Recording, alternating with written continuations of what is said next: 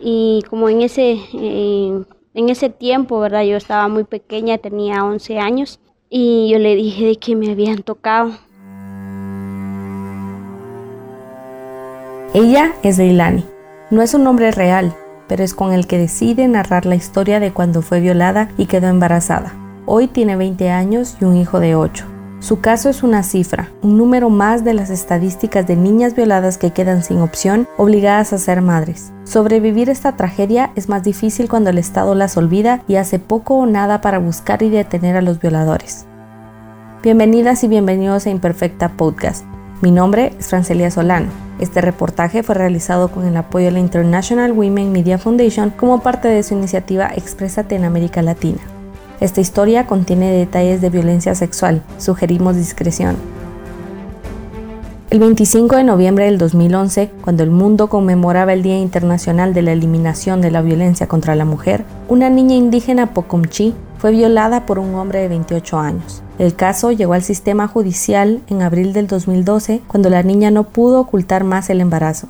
Pues yo dejé pasar un poco de tiempo y estaba bajo amenazas como la persona quien fue, conoció a mi familia y tengo un hermano con discapacidad y él me dijo de que si yo decía algo, que de todas maneras si pudo hacer algo conmigo, como no lo iba a hacer con mi hermano, que era una persona indefensa y por eso es de que yo callé. Aunque es una herida abierta, Leilani tiene cada vez más fuerza para contar lo que sufrió. El Sacoronado sigue con el relato.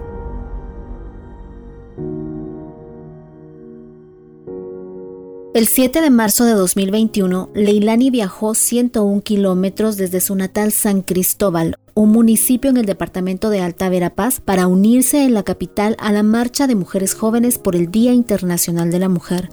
Fue un domingo soleado en el que la marea de mujeres llenó el centro histórico. Hubo cantos y consignas. Todo fue una protesta por tanta violencia.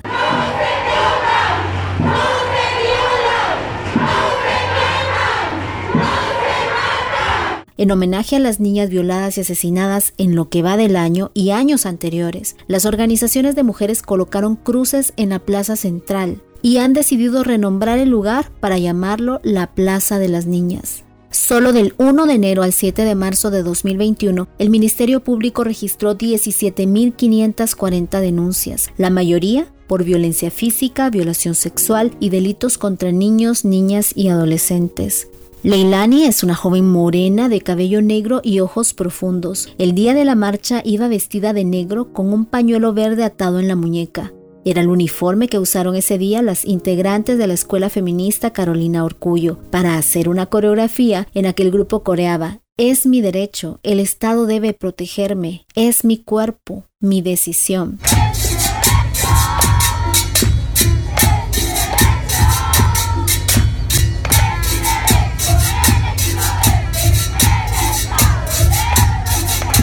Leilani es una joven empoderada y es también una sobreviviente. A finales de 2020 concedió esta entrevista para hablar de las consecuencias de la violación en niñas menores de 14 años, porque ella fue violada cuando tenía 11. Su historia no es solo la de ella, es la de miles de niñas que se han convertido en madres en los últimos años en total desamparo y a quienes además se les ha negado el acceso a justicia. Su vida cambió el 25 de noviembre de 2011 paradójicamente el Día Internacional de la Eliminación de la Violencia contra la Mujer. Ella estaba en la calle cuando se le acercó un hombre al que no conocía, pero que conducía un carro que a ella le pareció familiar. Él le dijo que lo acompañara a realizar un encargo del alcalde. Por supuesto, era un engaño, pero accedió porque el vehículo era como el que usaba el jefe edil, al que reconocía porque había repartido útiles escolares a los niños de su escuela.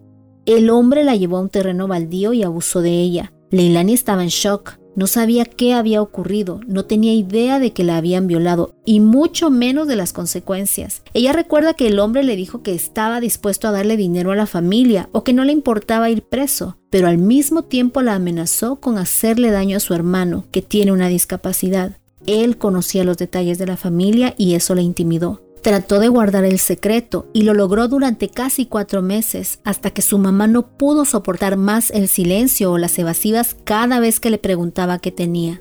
Como a los cuatro meses yo decidí, decirle porque ella me dijo, mira, te me vas cambiando porque nos vamos a ir, me dijo así. Yo le pregunté a dónde, ¿verdad? Y ella me decía, vamos a ir a ver al doctor porque sí, de verdad yo estaba ya mal. Ella, los cambios físicos fueron muy, muy notorios para mí. Es que Leilani cambió mucho. De ser una niña feliz que disfrutaba salir a jugar, se transformó en una persona sombría, distante. Después de cuatro meses de agonía, Leilani se liberó del secreto que guardaba y su madre descubrió una terrible verdad, o al menos una parte de ella. Y ella lloraba conmigo y me decía, ¿por qué nunca me dijiste nada? Y que porque yo nunca le tuve confianza. Y yo le decía de que me, me habían amenazado. Leilani cuenta que su mamá siempre fue una mujer de carácter fuerte. Crió a sus hijos sola, sin ayuda, y eso la hizo una persona que no mostraba sus sentimientos. Pero ese día la vio llorar con amargura. Hubo muchos lamentos, mucho dolor. Leilani recuerda que su mamá se desahogó y luego se secó las lágrimas. Esperó al amanecer para ir a Cobán, la cabecera departamental, para poder presentar la denuncia. Claro, en ese momento no tenían idea de la odisea que implica buscar justicia en este país, pero no dudaban en que un hecho como ese merecía castigo. Estuvieron dispuestas a pasar por todo el proceso que implica denunciar. Primero fueron al juzgado y de ahí las refirieron al Ministerio Público. Leilani trató de contar lo que le había sucedido al auxiliar fiscal y a la psicóloga, pero no pudo. No estaba bien y no sentía confianza de hablar a detalle de esa experiencia horrible. Han pasado ocho años desde aquel evento y ella lo recuerda con claridad. Cuenta que cuando ella no pudo seguir hablando, su madre se encargó de narrar todo lo que le había contado. Que el hombre la subió en el carro, condujo a un sitio solitario, entonces la forzó, le subió el corte, que es su vestimenta tradicional indígena, le quitó la ropa interior, la violó y luego la limpió con un suéter. Después, como si nada, la devolvió al lugar de donde se la había llevado. De este hombre no podía describir mucho, ni siquiera tenía el nombre completo. Para ella y para su madre era un total desconocido. El fiscal que tomó las declaraciones hizo una descripción breve, concreta de todo lo que le dijeron, Usó sus propias palabras para describir el hecho e incluso usó una calificación burda para referirse a Leilani. Después de anotar su nombre real, siguió con la edad y profesión. En el documento se lee, de 11 años, ama de casa. En esta institución ni siquiera la consideraron como lo que era, una niña que fue víctima de violencia sexual, que era estudiante de primaria. Cuando el fiscal terminó con su trabajo, la refirió con el médico forense y ahí comenzó otra parte de su agonía. Ya en el INASIF yo iba con miedo porque yo no sabía qué era lo que, que me iban a hacer. Esto fue en los primeros meses de 2012. Cuando Leilani entró a la clínica se encontró con una realidad que todavía está vigente. La mayoría del personal que atiende a mujeres y niñas víctimas de violencia sexual son hombres. En 2020 la proporción fue del 60% en comparación con las mujeres.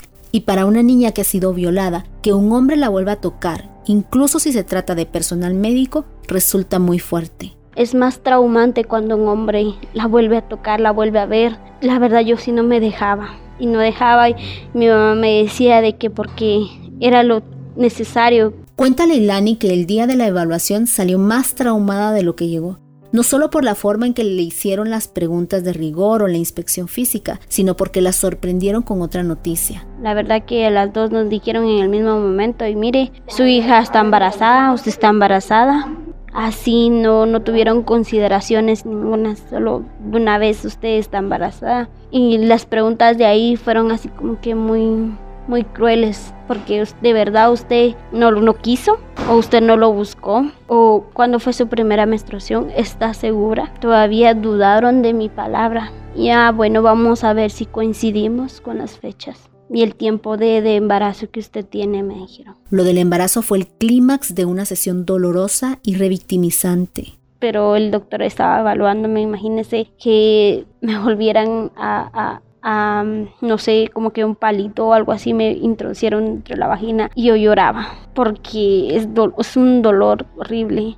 A pesar de que fue un palito, no sé qué es lo que utilizarán ellos para evaluar, pero sí, duele.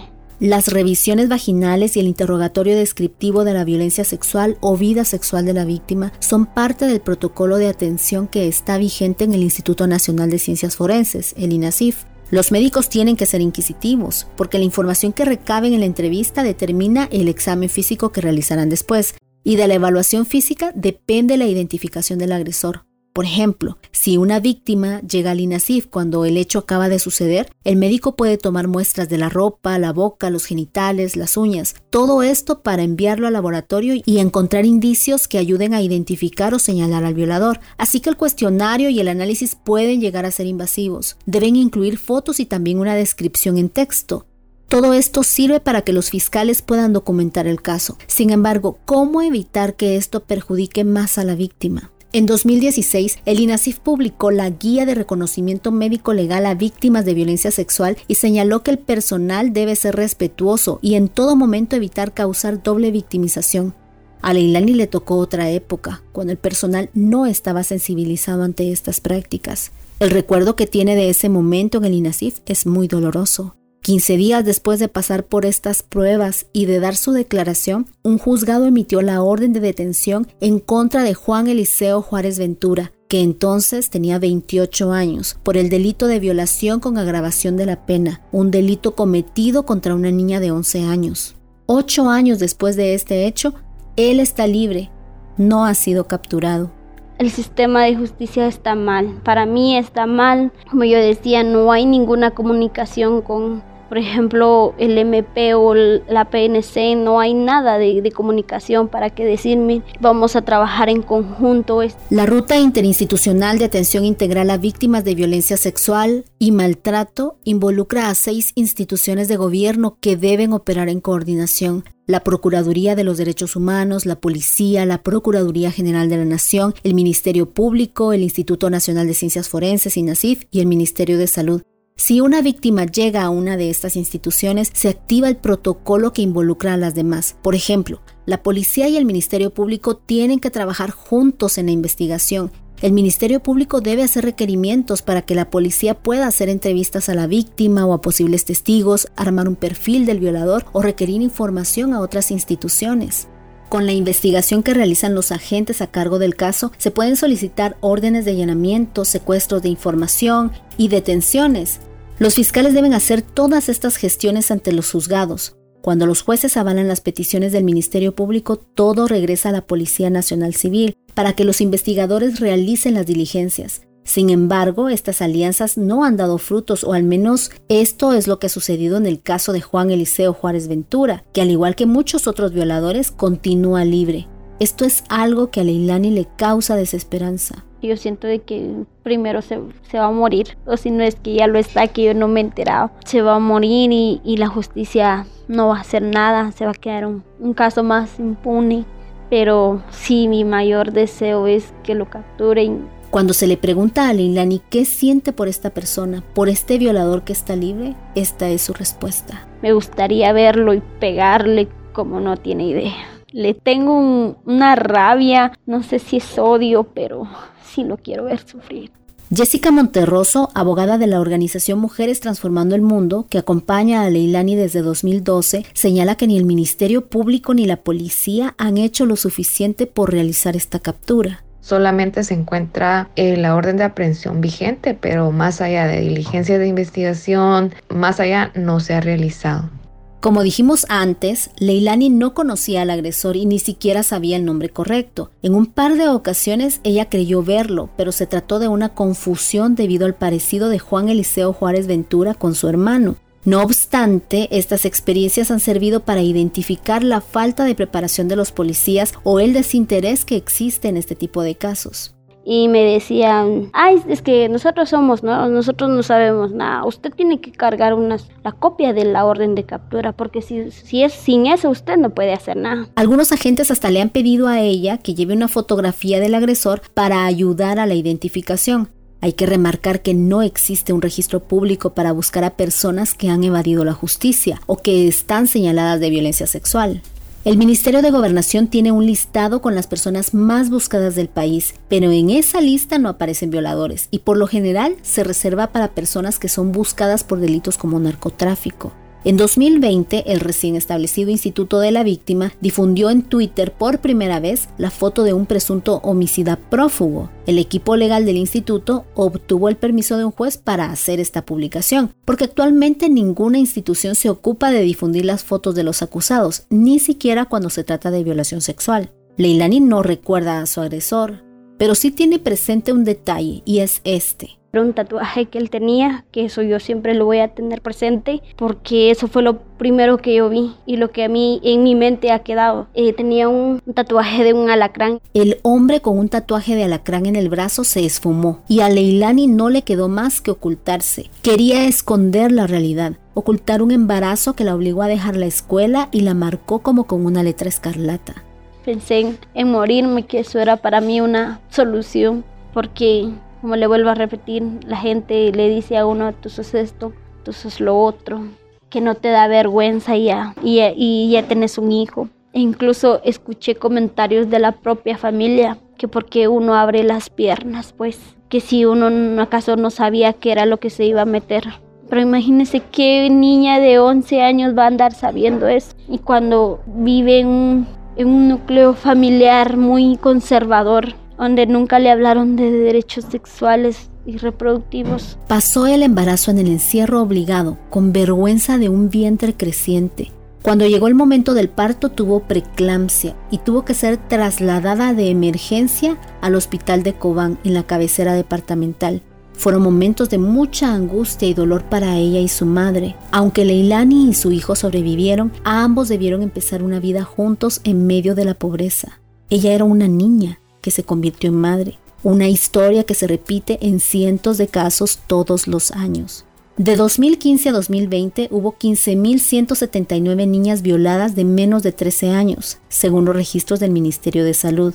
Y el Observatorio en Salud Sexual y Reproductiva, el OSAR, reportó que solo en 2020 hubo 4.105 embarazos en niñas de 10 a 14 años, Alta Verapaz, el departamento en donde reside Leilani, ocupa el segundo puesto entre las áreas con alta incidencia de casos. Leilani se convirtió en madre en condiciones lamentables, precarias. No tenía ni para los pañales. Necesitaba pañales mi hijo y no llevábamos pero ni un centavo. Sé que hay muchas niñas también que pasan por eso, que no tienen ni de dónde sacar en ocasiones un quetzal para ver cómo cuando van a, la hora de, sus partos.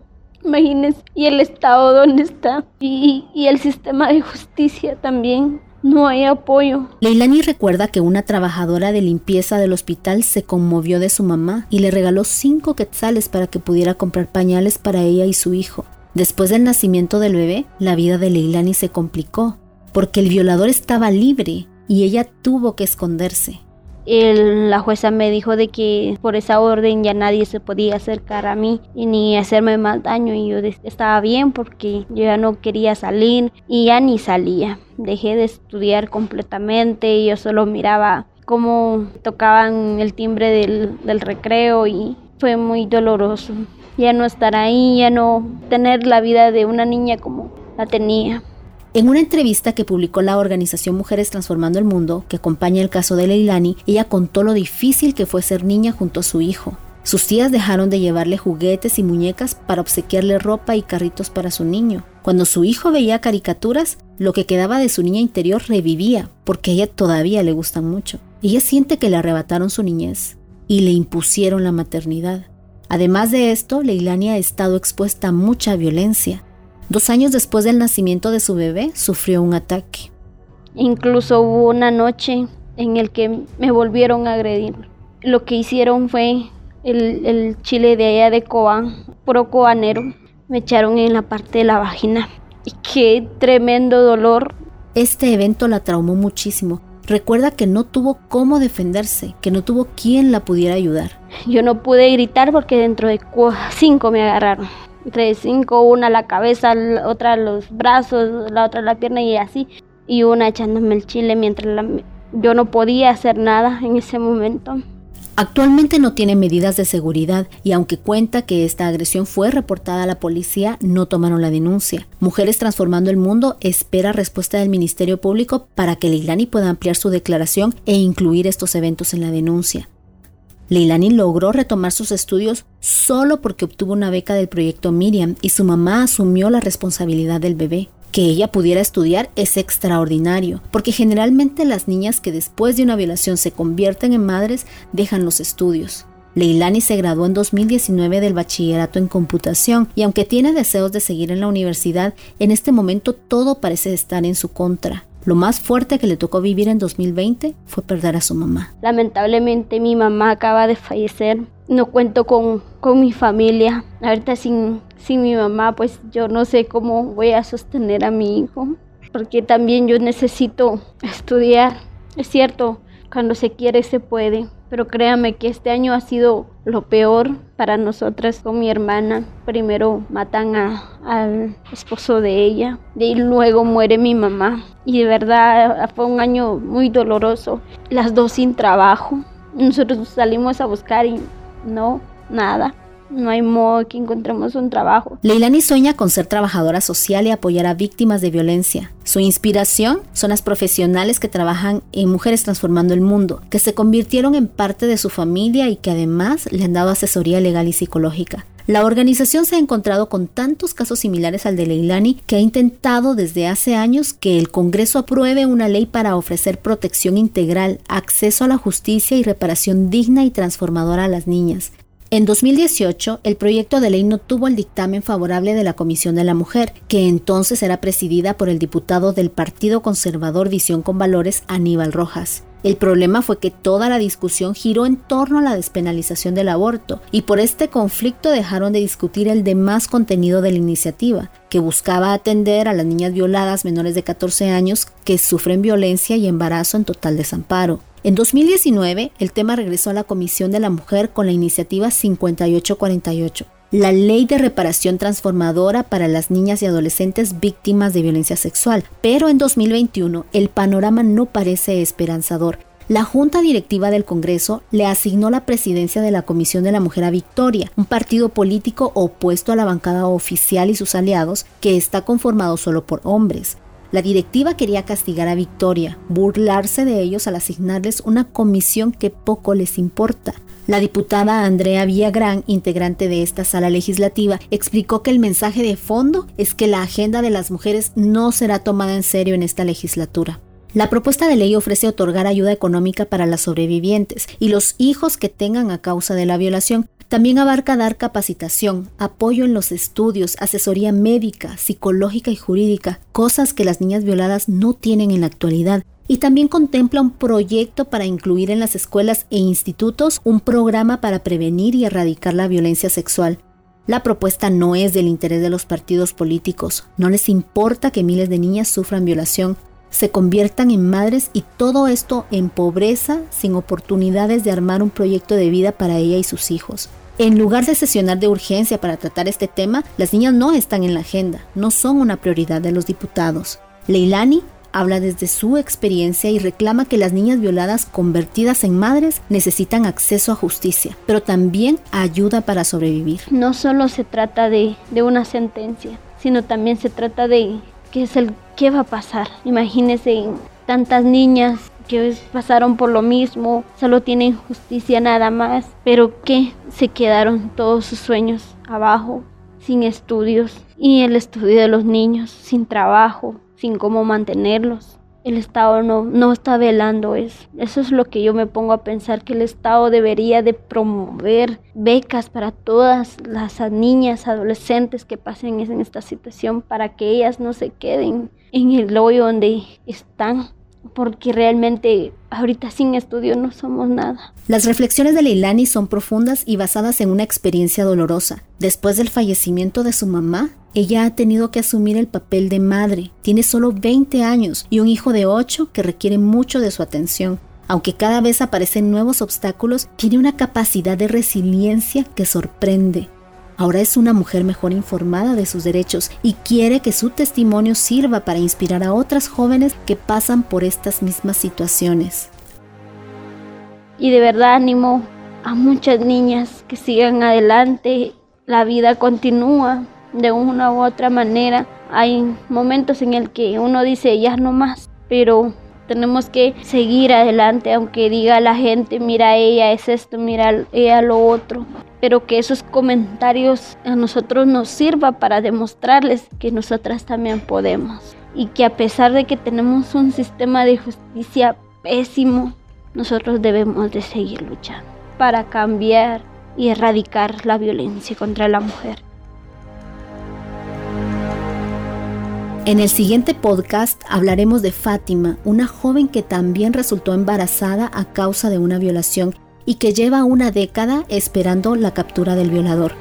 Su caso llegó al Comité de Derechos Humanos de las Naciones Unidas, en donde denunció las graves fallas del sistema de justicia y las circunstancias en las que ha tenido que enfrentar la maternidad.